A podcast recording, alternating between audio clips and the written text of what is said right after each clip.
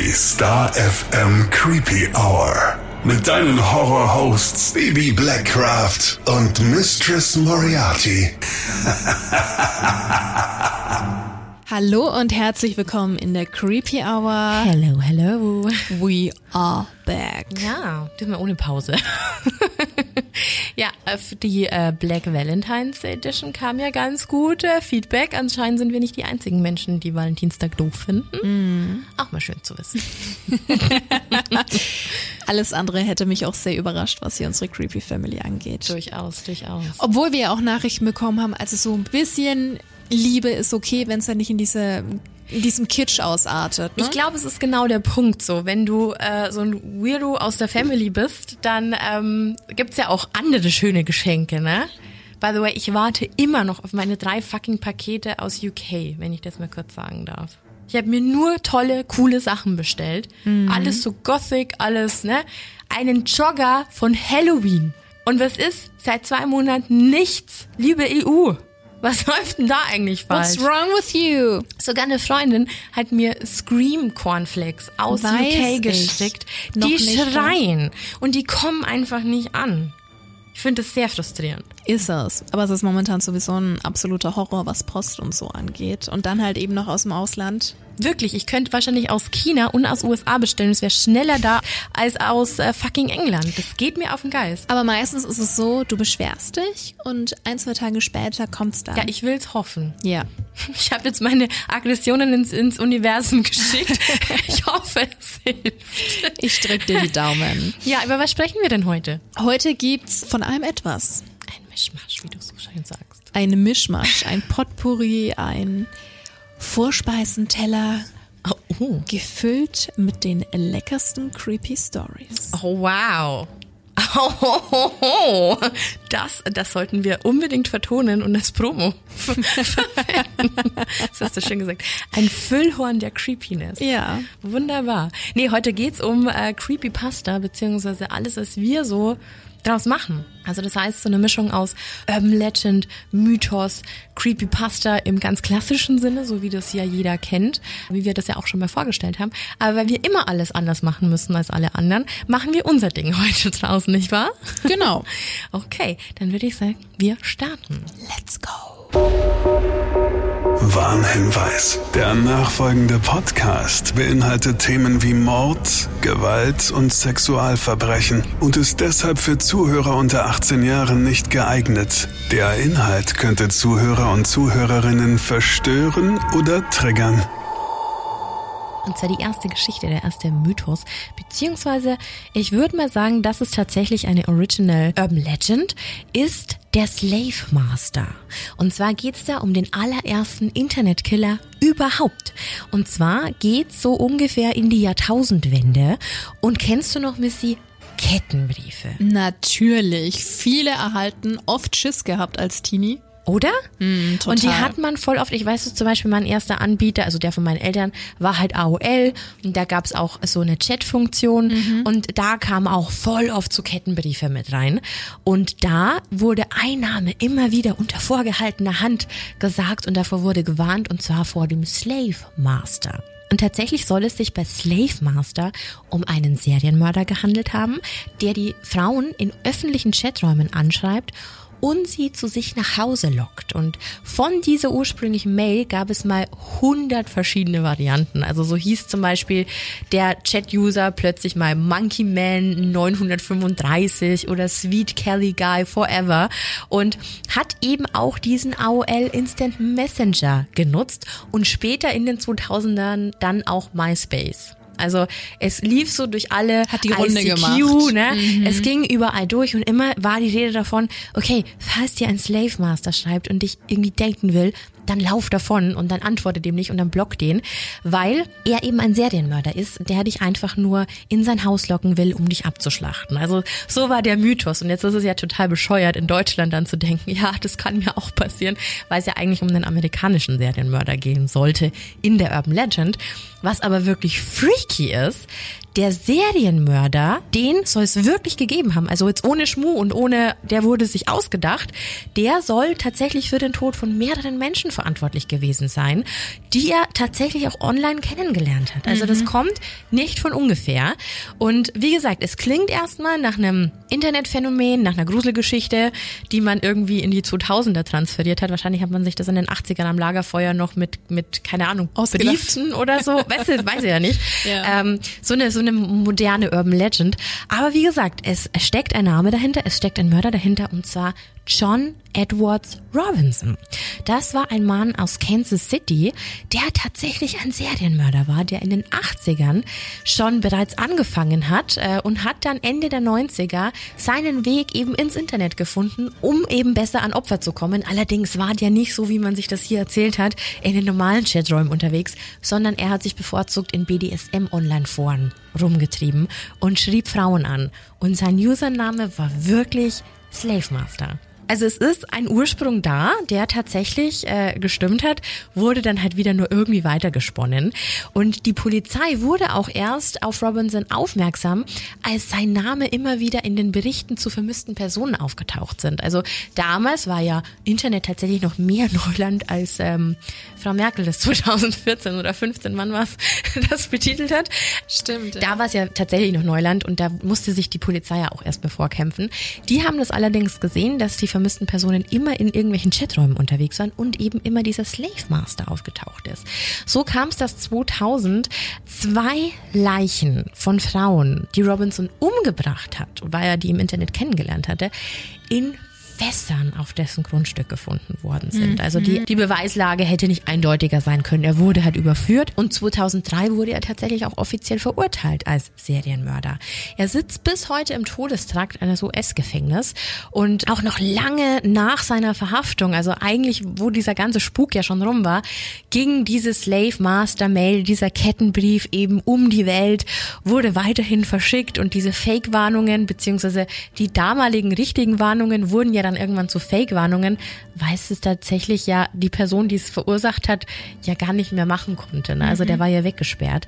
Und man fragt sich schon irgendwie, ne, wie konnte das sein? Also wie konnte bevor er verhaftet worden ist, bereits 2000 so ein Kettenbrief in Umlauf gebracht werden. Also irgendjemand muss ja da schon mal irgendwas spitz bekommen haben, ohne dass er verhaftet worden ist. Stimmt, und ja. Ich finde es schon sehr interessant ähm, und wenn dich jetzt der Mörder tatsächlich per se nochmal interessiert, weil es ja quasi der erste Internet-Serienmörder war, dann schreib doch einfach mal, ob wir diesen Fall des John Edward Robinsons tatsächlich vielleicht nochmal als True Crime-Fall behandeln sollen. Also an sich sehr Wäre spannend. ganz cool, ja. Ich fand jetzt aber erstmal die Tatsache über diesen Kettenbrief sehr spannend, weil irgendwo muss es ja mal entstanden sein. Also ich finde Kettenbriefe ja sowieso sehr, sehr spannend, ähm, wo das herkommt. Ich würde allgemein gerne auf die Thematik mal eingehen, weil, wann war das denn letztes Jahr, vorletztes Jahr mit diesem Momo-Viech? Stimmt, oh Gott, wo ja. auch alle, also egal mit wem du dich unterhalten hast, jeder hat es erhalten. Da könnten wir auch nochmal drüber sprechen. Total.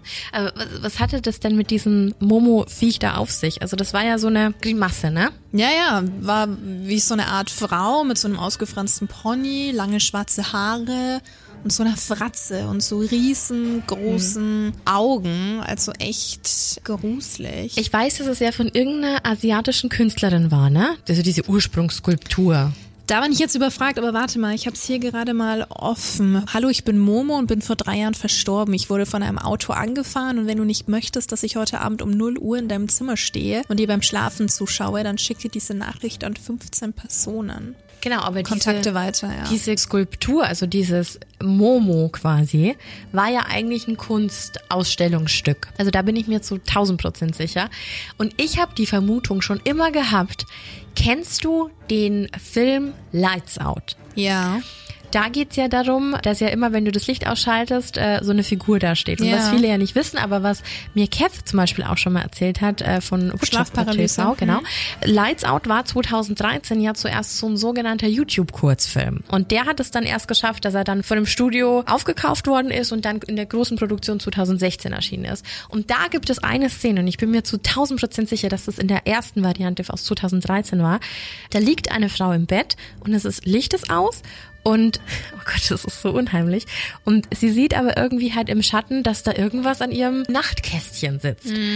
Und sie macht das Licht an und es ist nichts da und macht es wieder aus. Und es wieder Und da. das Licht geht wieder an und plötzlich schaut sie zu diesem Nachtkästchen und du siehst nur, wieso eben genauso eine Figur wie Momo da sitzt, sie anlacht und das Licht ausmacht. Wow. Oh, und es ist, oh, das war so schlimm. Also das fand ich richtig, richtig unheimlich. Das hat mich wirklich in meine Träume verfolgt. Und ich hatte irgendwie das Gefühl, Momo und diese Figur aus Lights Out aus 2013 ist irgendwie so dasselbe Wesen. Ich kann jetzt aber auch total, also es mag für andere total bescheuert sein, aber für mich ist es immer noch dasselbe Wesen. Ganz unheimlich. Also, wie Bibi schon gesagt hat, falls da Interesse besteht, gerne Nachrichten. Es ist wahnsinnig viel, allgemein wie diese Internetphänomene entstehen, diese Kettenbriefe, auch viele Selbstmorde, die Kinder und Jugendliche da leider verübt haben. Alles nicht so lustig. Nee, überhaupt Aber nicht. wäre ja mal eine Folge wert. Früher habe ich immer nur so nette Kettenbriefe bekommen, haben auch irgendwann genervt, aber dann war es so, damit du Glück hast, damit du die Liebe findest. Ich habe da so einen Schmuh, aber aber sowas ist dann natürlich schon krass, wenn dann da drin steht, du musst dich umbringen oder du musst keine Ahnung Bleiche trinken oder whatever. Ganz ja. schlimm, ganz schlimm. So viel zu unserer ersten Geschichte für heute. Und von einem krassen Fall jetzt gleich mal zum anderen.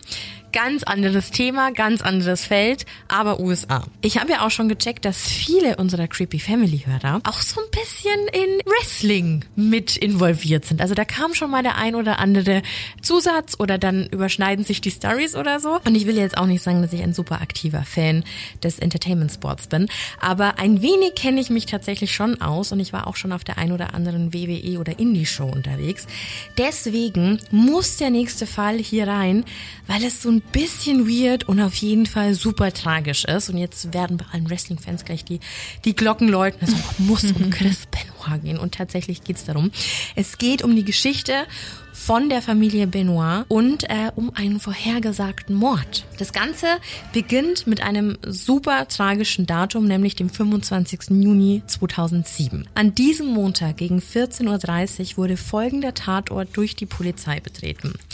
Nancy Benoit lag an Händen und Füßen gefesselt im Wohnzimmer. Sie war vollständig angezogen und in ein Handtuch gewickelt. Sie wurde mit dem Kabel erdrosselt. Außerdem wurde Blut unter ihrem Kopf gefunden. Daniel Benoit, ihr Sohn, lag leblos im Bett eines Kinderzimmers. Er starb wie seine Mutter durch Ersticken.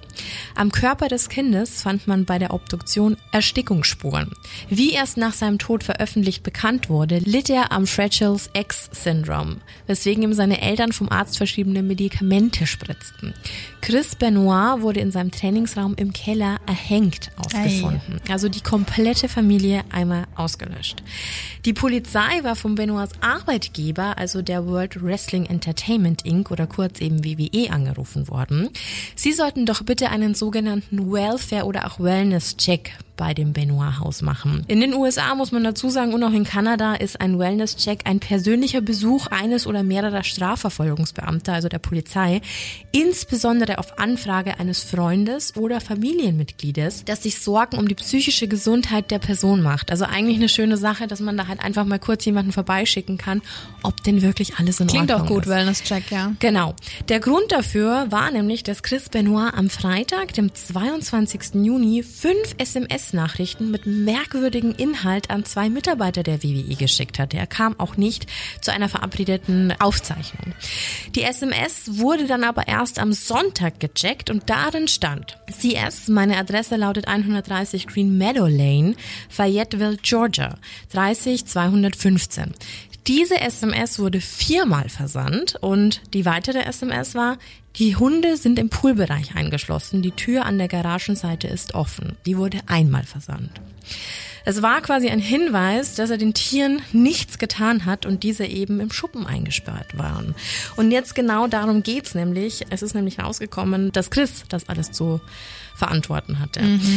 Also der Vorfall an sich ist ja schon grausig genug, dass ein Mann durchdreht und seine komplette Familie umbringt. Ähm, aber jetzt kommen wir zu etwas, das das Ganze noch mehr spooky und auch zu einer Art Creepypasta macht, weil keiner genau weiß, wie, was, warum. Bereits mehrere Stunden vor dem Auffinden der Familie Benoit durch die Polizei wurde im amerikanischen Wikipedia von einem anonymen Nutzer auf den Tod von Nancy Benoit aufmerksam gemacht. Am 25. Juni 2007 um 4.01 Uhr, also wir erinnern uns, die Leichen wurden erst um 14.30 Uhr gefunden, wurde ein Eintrag gesetzt auf Wikipedia, darin stand, Chris Benoit wurde für das ECW-Titelmatch durch Johnny Nitro ersetzt, da Benoit aufgrund persönlicher Probleme wegen des Todes seiner Frau Nancy nicht anwesend war. Den Post, ähm, man mag es kaum glauben, Wikipedia kontrolliert, was da drin steht. Der Post wurde jedoch um 4.48 Uhr geändert, da dieses Statement ohne zuverlässige Quellen unzulässig war. Also dann wurde es wieder runtergenommen, damit da keine Fake News mhm. drinstehen. Um 5.11 Uhr wurde ein weiteres Mal das Ableben von Nancy Benoit auf der Wikipedia-Seite von Chris Benoit gepostet. Dieses Mal lautete der Eintrag aber anders. Chris Benoit wurde für das ECW-Titelmatch durch Johnny Nitro ersetzt, da Benoit aufgrund persönlicher Probleme nicht anwesend war, was laut mehreren Pro-Wrestling-Webseiten auf das Ableben seiner Frau zurückzuführen ist. Welche Pro-Wrestling-Seiten wussten das denn da schon? Keiner. Verrückt. Komisch, oder? Ja, total. Aber auch dieser Post wurde um 5.38 Uhr wieder entfernt, da diverse Wrestling-Webseiten immer noch keine zuverlässigen Quellen waren. Also es gab nichts dazu. Mhm. Am Donnerstag, den 28. Juni 2007, wurde dann festgestellt, dass die Posts von zwei unterschiedlichen IP-Adressen vorgenommen wurden. Die erste IP-Adresse führte die Ermittler nach Stamford, Connecticut und muss man wissen, in Connecticut ist auch der Hauptsitz der WWE. Also so ein bisschen weird. War da irgend, hat da irgendjemand noch Zugriff gehabt? Irgendjemand, der ihn kannte? Ich weiß es nicht. Der 19-jährige Matthew Greenberg war dafür verantwortlich, hatte auch überhaupt nichts mit der WWE zu tun. Sein PC wurde später von der örtlichen Polizei beschlagnahmt. Und die zweite IP-Adresse, die führte die Ermittler nach Sydney, Australien. Hui. Ganz Komisch, andere Richtung, oder? ja. Und ähm, diese zweite IP konnte nicht weiterverfolgt werden, da es aus einem unbekannten WLAN eingespeist worden ist. Also bis heute ist unklar, wer sich hinter der zweiten IP-Adresse versteckt. Am Freitag, dem 29. Juni 2007, wurde dann Matthew Greenberg wegen seines Postings natürlich verhört und wurde befragt, warum er das geschrieben hatte, woher er das wusste, ob er mit irgendjemand im Kontakt stand, weil es geht ja schließlich um eine Mordermittlung. Ja, klar. Und ähm, er habe gesagt, dass er während des Pay-per-Views, also Pay-per-View ist quasi die Veranstaltung, wofür man zahlen muss, wenn man sie sehen will, nach möglichen Gründen für die Abwesenheit von Chris Benoit gesucht habe. Also quasi, was bewegt einen Wrestler dazu, ohne irgendeine vorherige Ankündigung nicht zu einem Pay-per-View zu erscheinen. Im Wrestling-Business ist es so No-Go. Das mhm. passiert einfach nicht, ne? Außer es passiert irgendwas ganz, ganz Schlimmes. Und dazu hat er dann eben in Wrestling-Foren halt so rumspekuliert, hat sich mit anderen ausgetauscht. Und dabei schien quasi so gut wie sicher zu sein, dass nur ein Todesfall dafür verantwortlich sein könnte, den sonst so fokussierten und Wrestling über alles liebenden Chris Benoit davon abzuhalten, Teil von einem Pay-per-View zu sein. Und äh, genau, deswegen hat er da halt so rumgesponnen und hat dann überlegt, okay, ich schreibe das jetzt mal rein, weil ich es besser weiß als alle anderen. Also das muss man sich jetzt mal vorstellen. Ne?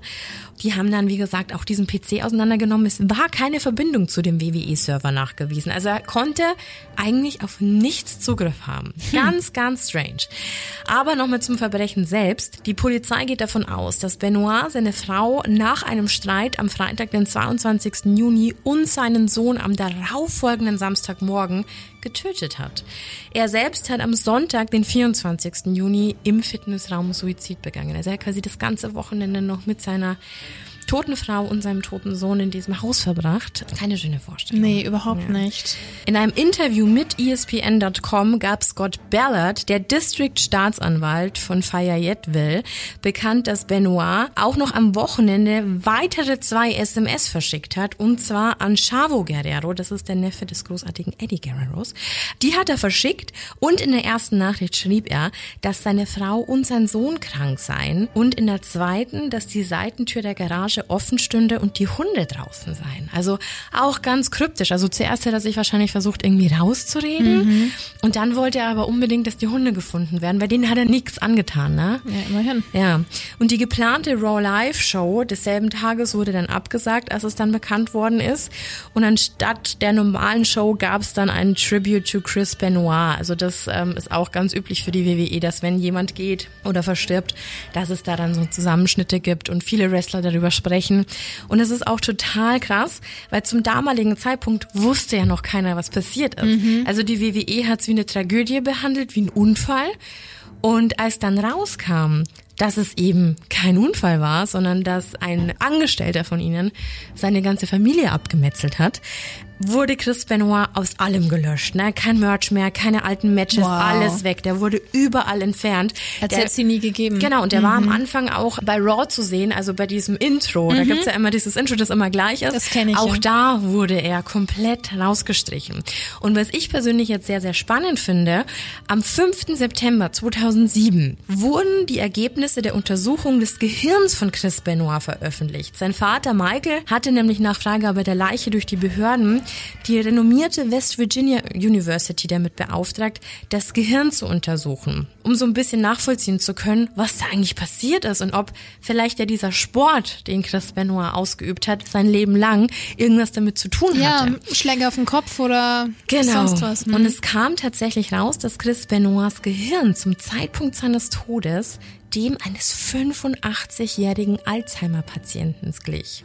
Also dieser Zustand sei eine Folge der jahrelangen chronischen Gehirnerschütterungen gewesen, die Benoit im Ring erlitten hatte. Ne? Also es gab ja diesen ganzen Skandal auch im Football, ne? also mhm. was da alles für Folgeschäden entstehen Boxen. und so. Zum Beispiel. Ja. Also irgendwas ist da passiert und der ist gesnappt und hat eben diese schreckliche Tat vollzogen und hat äh, ja, seine Familie einfach ausgelöscht. Furchtbar. Aber total unheimlich, dass dieser Mord quasi vorhergesagt war. Mhm. Es gab ja dann auch die Überlegung, hat er es vielleicht selbst gemacht, mhm. aber es war ein komplett anderer Bundesstaat. Also die IP-Adresse hat nicht gestimmt. Und Connections zu jemandem gab es auch nicht? Wurde nichts gefunden. Also es ist bis heute noch wirklich ein Rätsel. Also bei manchen Quellen heißt es auch, es gab nur diesen einen, der hat sich dann auch entschuldigt. Der hat wohl öfter mal irgendwelche dummen Kommentare irgendwo reingeschrieben. Aber der Zufall, dass er an dem Tag das reinschreibt, wo das wirklich passiert ist und dass es noch eine zweite IP anscheinend gegeben hat. Ganz seltsam. Also wie kommt man denn darauf, sowas reinzuschreiben? Und für mich ist es ein vorhergesagter Mord auf Wikipedia. Und auch die Timeline. Passt alles, ne? Ganz strange. Mysterious, mysterious. Super krass. Und vor allem, weil sie ja eben so im Auge von, von allen Fans war. Mhm. Es ist ja vor allem passiert. Mhm. Klar, mit so einem Tribute ist man immer schneller. Und dann ist die Frage, macht man das für jemanden, der so eine Tat begangen hat?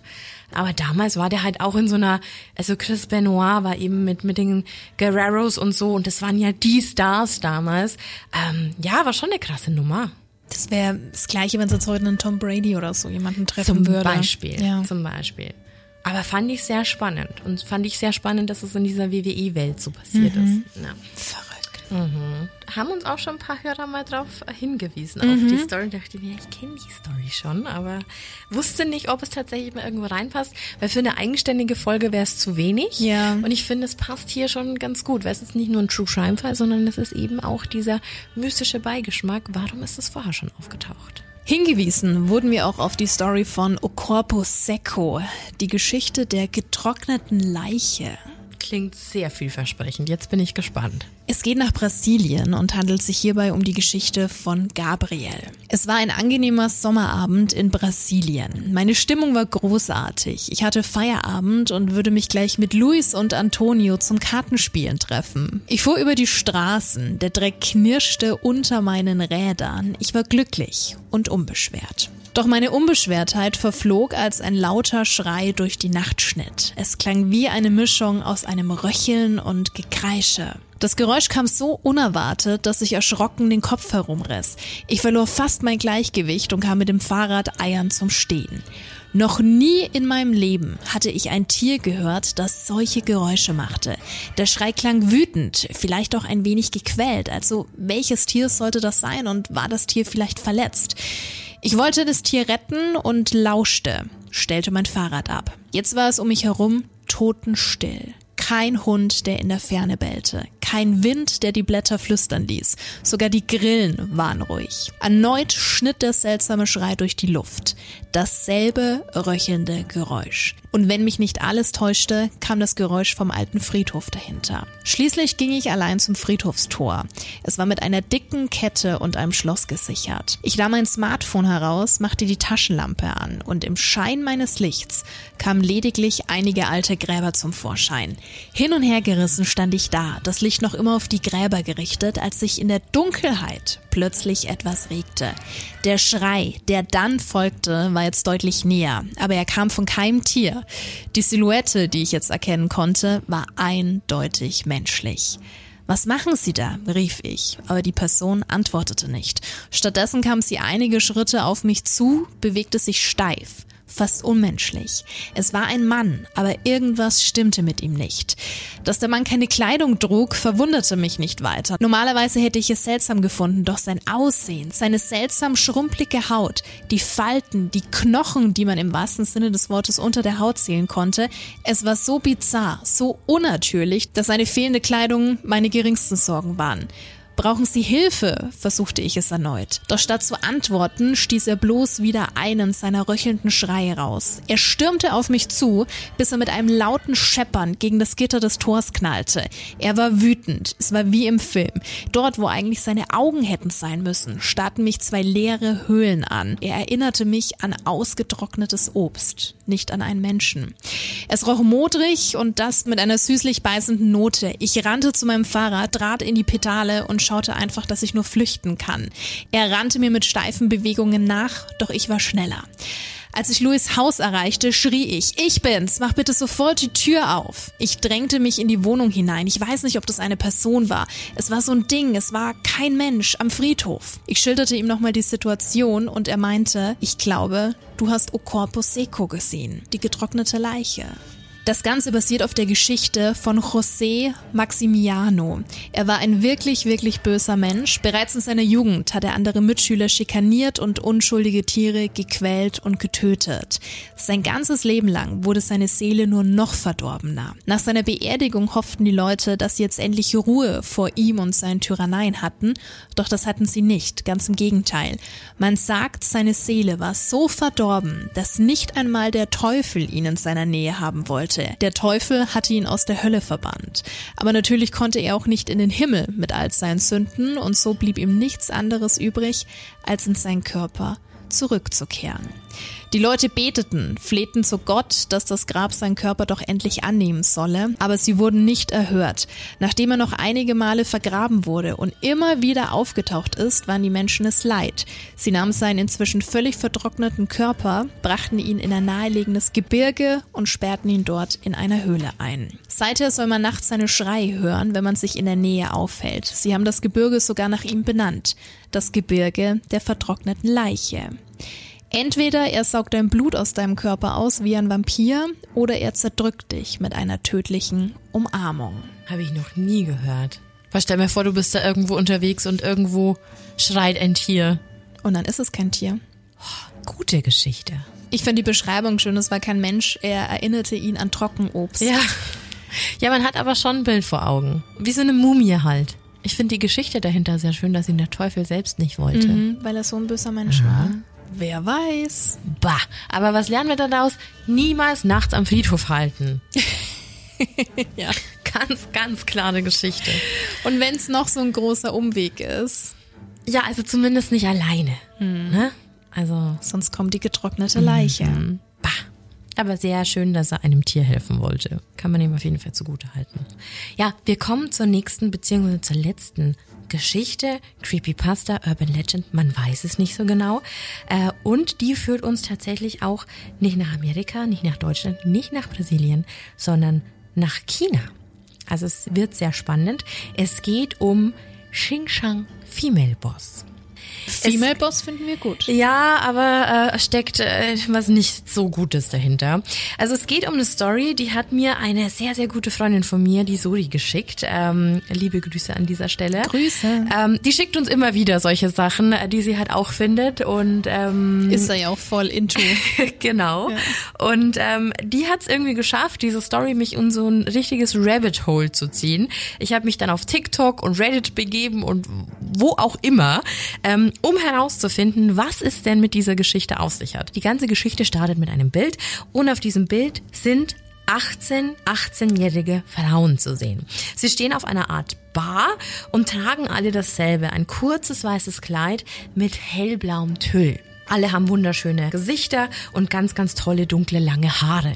Also der Sinn dahinter war, dass das eigentlich mal eine Karaoke-Bar hätte werden sollen, die sich durch so ein bisschen Hutermäßig durch wunderschöne 18-jährige Frauen auszeichnet. Jetzt gibt es zu diesem Bild eine Geschichte, die ekelhafter und grausamer eigentlich gar nicht sein könnte. Wie gesagt, das Konzept dieser Bar wurde natürlich nicht von einer Frau, sondern von einem chinesischen Geschäftsmann entworfen. Und die Frauen wurden hier ausgenutzt. Ne? Das Konzept war eben, dass man da hinkommt, eben nicht nur um Karaoke zu singen, sondern eben um diese 18-jährigen Frauen zu bewundern. Und das, das hat er ja, gemacht, um quasi sehr, sehr viel Geld zu verdienen. Also das war zumindestens die Idee dahinter. So klar, so verständlich, aber das Geschäft hat nicht funktioniert. Also es blieb irgendwie aus und der Erfolg blieb aus und er musste ja trotzdem seine 18 Angestellten auch bezahlen. Und es waren ja nicht nur die Damen, da gab es ja auch noch Runner, da gab es Leute hinter der Bar. Na klar. Da war ja viel mehr dahinter. Und auch die Miete musste bezahlt werden. Und er wurde quasi immer mehr in den ja, Bankrott getrieben. Es lief einfach nicht. Die Gelder blieben aus. Und so hat er eine Entscheidung treffen müssen. Ende 2014 oder Anfang 2015. Manche sprechen auch von Weihnachten 2014. Da ähm, gibt es unterschiedliche Quellen. Lud der Boss dann in der Bar alle 18 angestellten Damen ein, mit der Versprechung, dass nun alle Löhne bezahlt werden sollten. Also die haben anscheinend auch schon sehr, sehr lange auf ihr, auf ihr Geld warten müssen. Das war dann also der Grund, warum auch alle 18 an diesem Tag erschienen sind. Der Boss hat sie dann alle in einen Nebenraum des Lokals gelockt und hat sie zunächst eingesperrt. Eine nach der anderen holte er dann wieder heraus, nur um sie dann zu fesseln und kopfüber überall im Lokal an Seilen aufzuhängen. Nachdem sie nacheinander trapiert waren, fing er an, einem Mädchen nach dem anderen den Kopf abzuschlagen. Und noch bevor alle 18 Mädchen auf brutalste Weise ermordet werden konnten, wurde er durch die Polizei gestoppt. Ein Mitarbeiter, der sein Handy vergessen hatte und ins Lokal zurückkam, hatte quasi den Tatort vorgefunden und die Polizei verständigt. Nur zwei von den 18-jährigen Mädchen konnten tatsächlich noch lebend befreit werden. Die waren aber schon über der Bar aufgezogen. Also die hingen da schon bereit, um enthauptet zu werden. Und äh, die Polizei hat den Tatort dann natürlich abgeriegelt und hielt auch, so wie man das mit Tatorten tatsächlich macht, alles auf Foto fest. Und genau diese Fotos sind eben irgendwie im Netz gelandet und haben zu diesem ja, zu dieser Urban Legend und zu dieser Creepypasta irgendwie beigetragen. Also es gibt dieses erste Bild mit diesen 18 Frauen eben auf dieser Bar und die weiteren Bilder, die man findet, zeigt quasi zum Beispiel eine Truhe mit den abgetrennten Köpfen der Frauen, sowie zum Beispiel eben verschiedene Positionen der bereits geköpften Körper. Also die da hängen mit ganz viel Blut und das Motiv hinter der ganzen Geschichte soll eben angeblich Geld gewesen sein. Jetzt fragt man sich, okay, wieso müssen diese Frauen dafür sterben? Ja. Der Boss der anscheinend auch nicht ganz äh, auf der Höhe war, wollte quasi die Organe der Frauen auf dem Schwarzmarkt zu sehr viel Geld verkaufen. Wie er das mit 18 machen wollte, weiß ich auch nicht. Da gibt's irgendwie gar keine, keine logische Erklärung dazu. Also soweit die Creepypasta. Böser Mann sperrt 18 Frauen ein, enthauptet die und dieses Szenario, das man sich da vorstellt, die Bar ist voll mit kopflosen Körpern, die da aufgehangen sind und wow, alle, Köp ja. alle Köpfe liegen da in dieser Truhe, ist schon sehr, sehr unheimlich. Also Makaber, also Soweit diese Creepypasta oder ja in diesem Fall dann auch dieser Vorfall aus dieser Region aus China. Und ähm, als erstes, äh, ich habe mich natürlich hingesetzt und habe mich durch diese Beiträge und Bilder gekämpft. Also ich weiß auch noch, als ich hier in den Sender kam und dir von der Geschichte erzählt mhm. habe. Und deine erste Frage war auch gleich, gibt es die Bilder wirklich? ähm, und äh, bereits beim ersten Bild, das ich mir da angeguckt habe, das war das Bild von diesen 18 Köpfen in dieser Truhe, war ich schnell auf dem Pfad, dass es sich um Fake. einen Hoax handelt. Ähm, also es hat sehr, sehr gestellt ausgesehen und ähm, ich habe auch das Gefühl gehabt, das war schlecht retuschiert, dass diese Köpfe einfach irgendwo aus irgendeinem anderen Bild rausgenommen worden sind, weil für mich macht nämlich dieses eine Gesicht ein Duckface und ich mhm. weiß nicht, ob das in der Situation passend gewesen wäre. Außerdem waren alle Haare noch total sauber. Und hätte man das jetzt mal wirklich durchgeführt, Wären noch da Blutreste, super das wäre doch messy. verschmiert. Es wäre ja. alles total verklebt, verschmiert, überall wäre Blut und vor allem, das läuft dann ja auch runter, auch Ja. wenn der Kopf zu Boden fällt. Also rein physikalisch, zu sauber. don't know. Ähm, und sind wir mal ehrlich, also wenn das 2015 wirklich so passiert wäre, und es ist ja auch erst letztes Jahr so in die Socials übergeschwappt, dass es eben da diese Berichte dazu gab. Natürlich kann man jetzt sagen, ja, es ist in China passiert, ja, es gibt viele sehr, sehr schlechte übersetzte Berichte darüber oder vielleicht wollte man auch gar nicht, dass es da rausdringt und so. Aber wäre das so gewesen, dann hätte es da schon lange eine Netflix-Dokumentation darüber gegeben. Oder sind wir mal ehrlich? Wahrscheinlich, ja. Also, ähm, ich fand es aber total spannend, weil man eben so recherchieren musste. Und ich mag Reddit immer gar nicht, aber weil man da eben, da kann man Stunden verbringen einfach. Da muss man sich wieder für manche Sachen, Bereiche anmelden, da muss man schon lange genug dabei sein, damit man da Zutritt bekommt. Es ist schon so ein Rabbit Hole. Aber ich fand die Tatsache an sich, die Vorstellung schon sehr unheimlich. Und als ich es geschickt bekommen habe, saß ich auch erstmal da so, what? Und habe dann das Googlen angefangen. Und es ist eine unheimliche Vorstellung. Und dass man jemand durchdreht und sowas Schreckliches ähm, tatsächlich macht, kann ja auch vorkommen. Natürlich. Ähm, aber 18 Menschen so hinzurichten und dann überall in dieser Bar aufzuhängen, also es ist ja auch ein unglaublicher Kraftaufwand. 18 Menschen, auch wenn da ein Seilzug ist oder so, hochzuziehen. Kann ich mir nicht vorstellen. sind sehr viele. Also, Man findet schon so viele, so viele Bilder dazu. Und für mich ist es so ein bisschen wie so ein gestelltes, wie so eine gestellte Horrorgeschichte. Also so eine Mischung aus, weil dadurch, dass es ja trotzdem alles irgendwie super sexualisiert war, also so, so eine Mischung aus Snuff und äh, Hoax und ich, ich weiß es nicht, auf jeden Fall sehr, sehr krank. das ist komisch, komisch, komisch. Das ist ganz verrückt und es Aber- gibt auch Aufnahmen von dem Boss halt, der wurde dann verhaftet und so. Ja, ich glaube, man würde schon mehr dazu finden, oder? Ich gehe mal davon aus. Aber eine klasse Creepypasta auf jeden Fall. Total.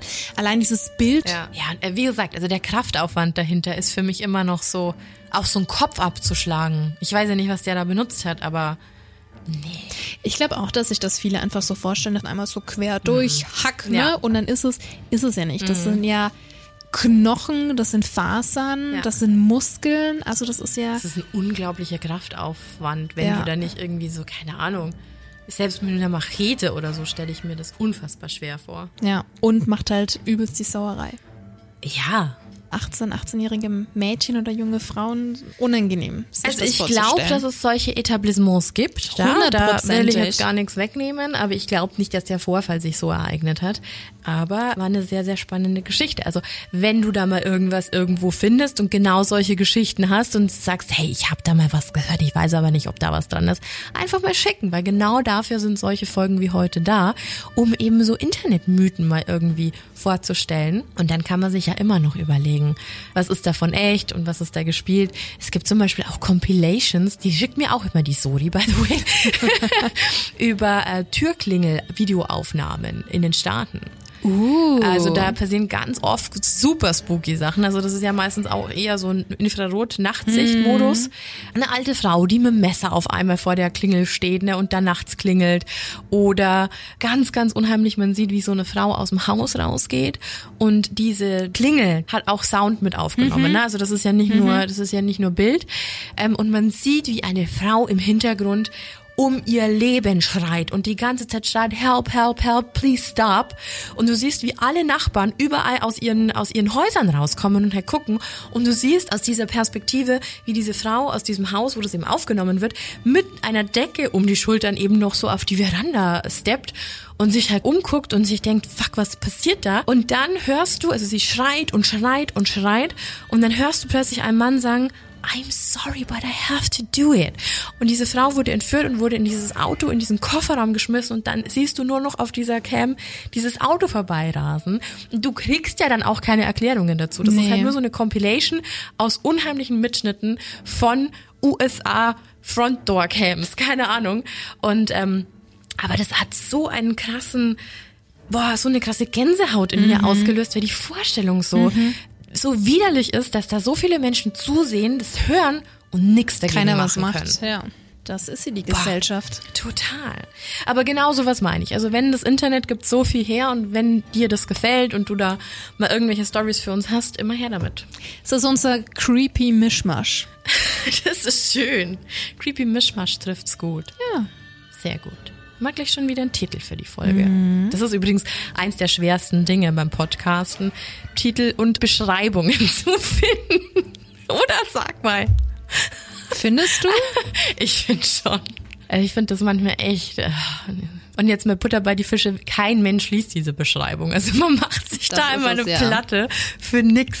Wird halt alles benötigt. Ne? Ja.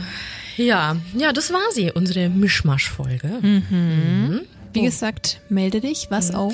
Ich habe gerade überlegt, über was wir nächste Woche sprechen. Nächste Woche wird's richtig gut. Und darauf warten, glaube ich, auch schon sehr, sehr viele aus der Creepy Family. Charles Manson. Es wird kultig. Das hast du schön gesagt. nee, aber damit geht's dann nächste Woche weiter. Da darfst du dich dann wieder auf einen Serienkiller und eben auch über das Thema Sekten und Kulte ja dann freuen. Gehen wir da noch, noch mal näher drauf ein. Dann würde ich sagen, vielen Dank fürs Zuhören. Bleib gesund. Das sowieso. Bis dahin, creep it real. And scary on. Bye bye. Ciao.